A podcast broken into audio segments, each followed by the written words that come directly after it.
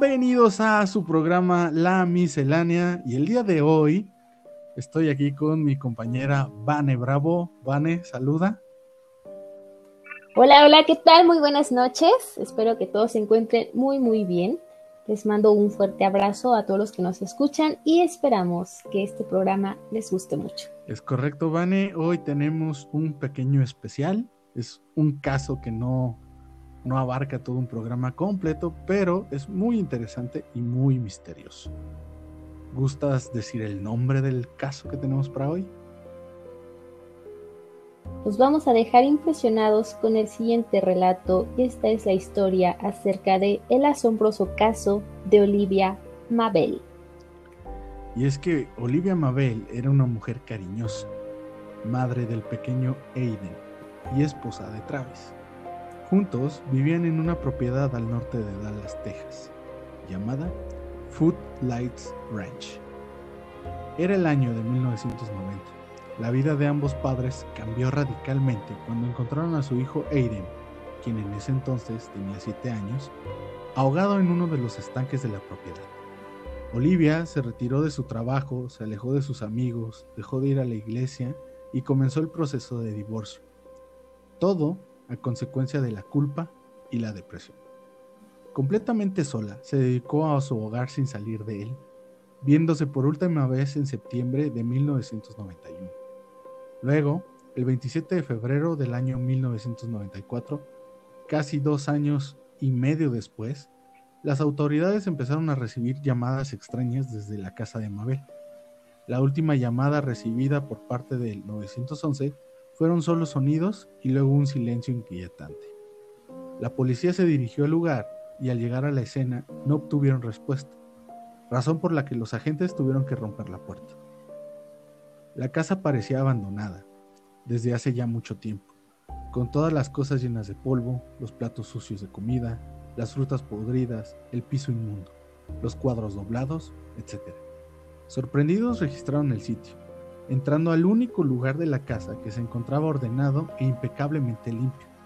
La habitación de Aiden, encontrado allí a Mabel, sentada en una silla, en una silla mecedora, con un camisón y zapatillas puestas.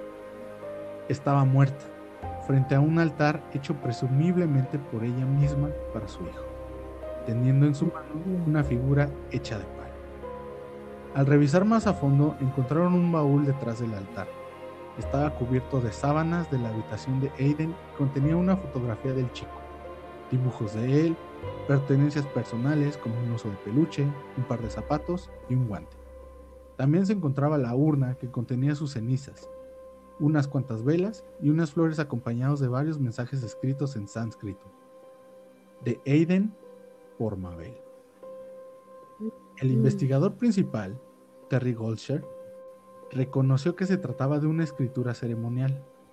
Uh. Al traducir los mensajes, decían que quería construir o crear algo. Una de las oficiales en escena, ya sé, Francesca Santiago, sin duda reconoció todo aquello por los símbolos en la habitación y las fotos del altar, ya que tenía un tío que poseía aspectos oscuros religiosos. No mames. Indicó, cuando entré en esa habitación sentí una fuerte presencia enojada que se cernía sobre mí.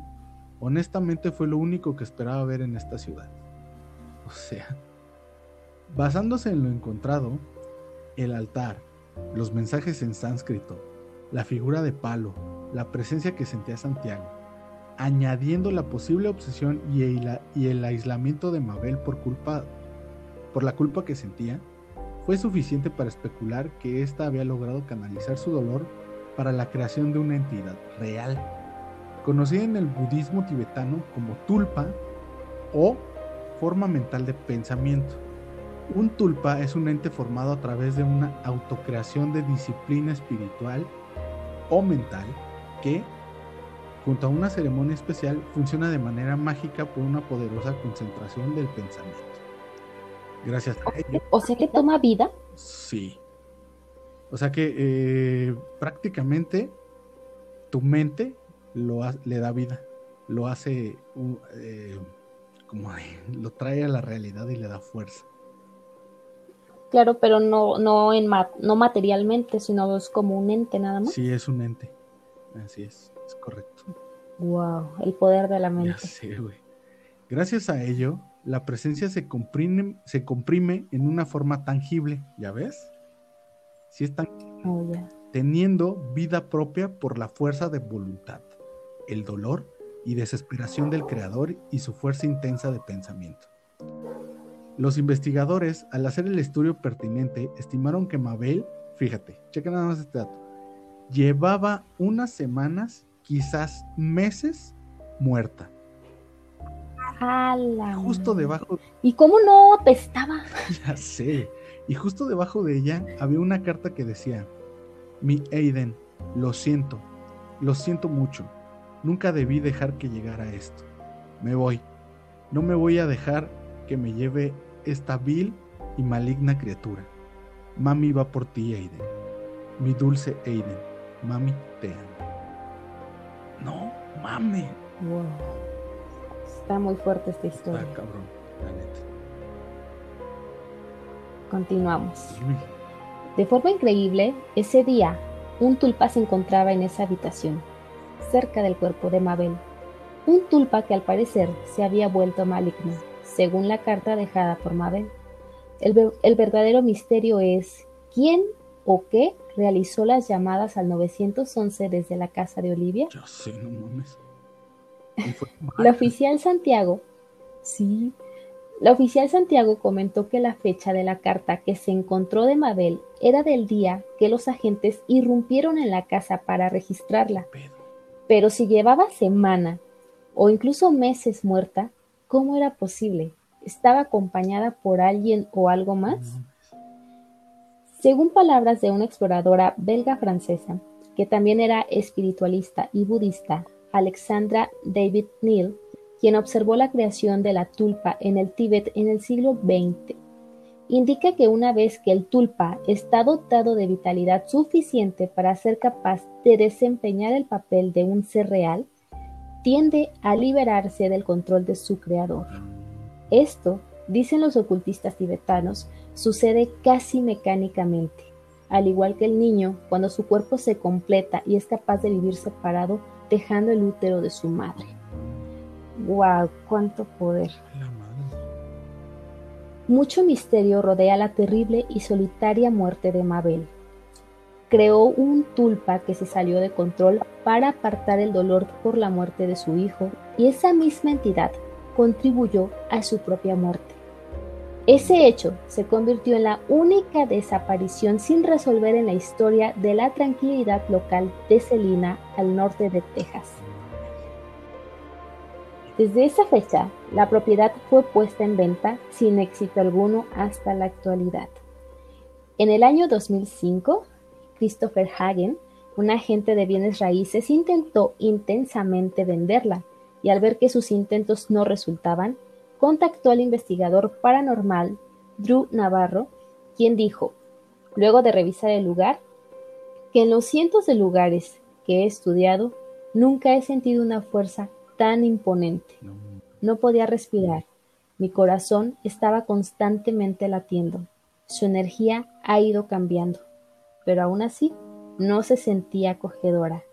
Lo que hay ahí es extremadamente posesivo y se comporta de manera como un niño cuando tiene una rabieta celosa. En lo que a mí respecta, esa casa debe ahora ser su propiedad. Se necesita una intervención seria, porque yo no estoy seguro de a lo que nos estamos enfrentando. No. Eso dijo. No mames. O sea, imagínate el pinche poder de la mente y más de Mabel, que estaba sumida en la depresión, en la tristeza, porque amaba a su hijo o sea, lo hizo casi casi a imagen y semejanza como, como dicen. Y la fuerza que tomó, güey, no mames. Es que e, es, claro, la, mente es tan poderosa. Acuérdate de estos casos cuando las mujeres pierden un, bebé, pero que estaban embarazadas, pues lo pierden y después vuelven a generar embarazos psicológicos. O sea, es muy fuerte porque la panza realmente les crece. Sí, de hecho tienen todos los síntomas. Ajá, y dices, ¿cómo es posible si ahí no hay nada? Y ahora, bueno, eso supongamos que se puede controlar después, la llevas a terapia, todo, todo este proceso, ¿no? Pero en este caso, que, que, generas algo, pues, endemoniado, porque así fue. Sí. ¿Cómo paras eso? O sea, ¿qué, ¿qué, hay que hacer ahí? Oh, la neta no sé, güey. La neta a mí sí me sacó de pedo y, y, y más que, o sea, ella llevaba semanas o meses muerta y le marcó varias veces, o sea, le marcaron varias veces al 911, güey. Claro, y ella y pues, obviamente ella no fue. ¿Cómo? sí. A la verga, güey. No, este, este, este capítulo, este capítulo, este, este episodio está chido, esta, esta historia está chida. Este, la, el asombroso caso de Olivia Mabel. Y por ahí les dejaremos las, las fotos del tulpa, porque pues lo, lo hizo ella. Posó para la cámara el tulpa. no, pues es que lo encontraron ahí, güey, pero, o sea, no mames, no, está cabrón. Está muy cabrón. Y también viene la, la, carta original. Porque pues obviamente esta está traducida, pero no mames, está cabrón. Cuidan sus pensamientos, ya vemos hasta dónde pueden llegar. chao. Esto es increíble, realmente. Y gente bonita, muchas gracias por escucharnos en este pequeño especial de La Miscelánea, donde hay de todo un poco. Eso es todo. Y pues esperamos puedan dormir. sí, y en esta noche tenebrosa. Y pues nos vemos por ahí el próximo jueves, como ya lo saben, todos los jueves, en punto de las 9 de la noche, un programa diferente cada semana. Yo soy Carlos Capetillo. Mi nombre es Vane Bravo. Hasta la próxima. Bye. Estás igual. Bye. ya descansa. Bye.